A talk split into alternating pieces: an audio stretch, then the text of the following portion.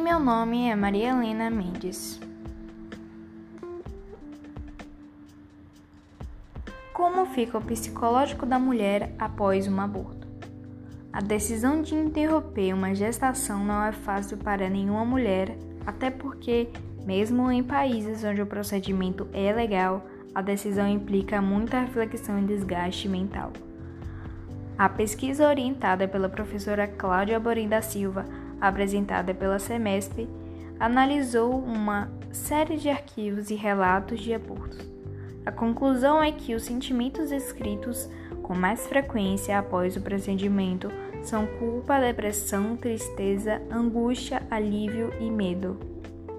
O aborto, se legalizado, ao contrário do que muitas pessoas pensam, não deve ser tratado como solução primária para evitar um filho, mas sim quando não há outra alternativa.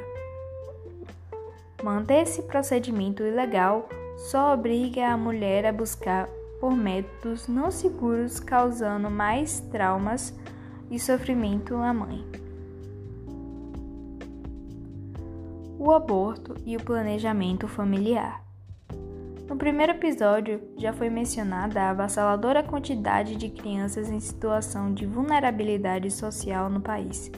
70 mil nas ruas e outros 48 mil em abrigos e orfanatos.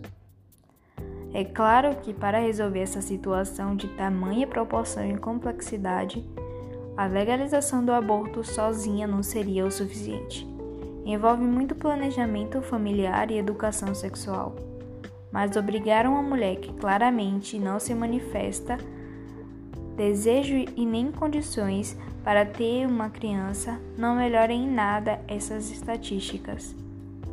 Existem inúmeros métodos contraceptivos disponíveis no mercado atualmente, como a camisinha, as pílulas, o DIU, a injeção anticoncepcional e o diafragma.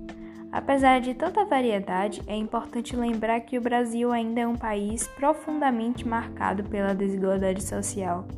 Infelizmente, esses artifícios citados ainda não estão disponíveis para uma grande parcela da população, seja por falta de recursos financeiros ou desinformação.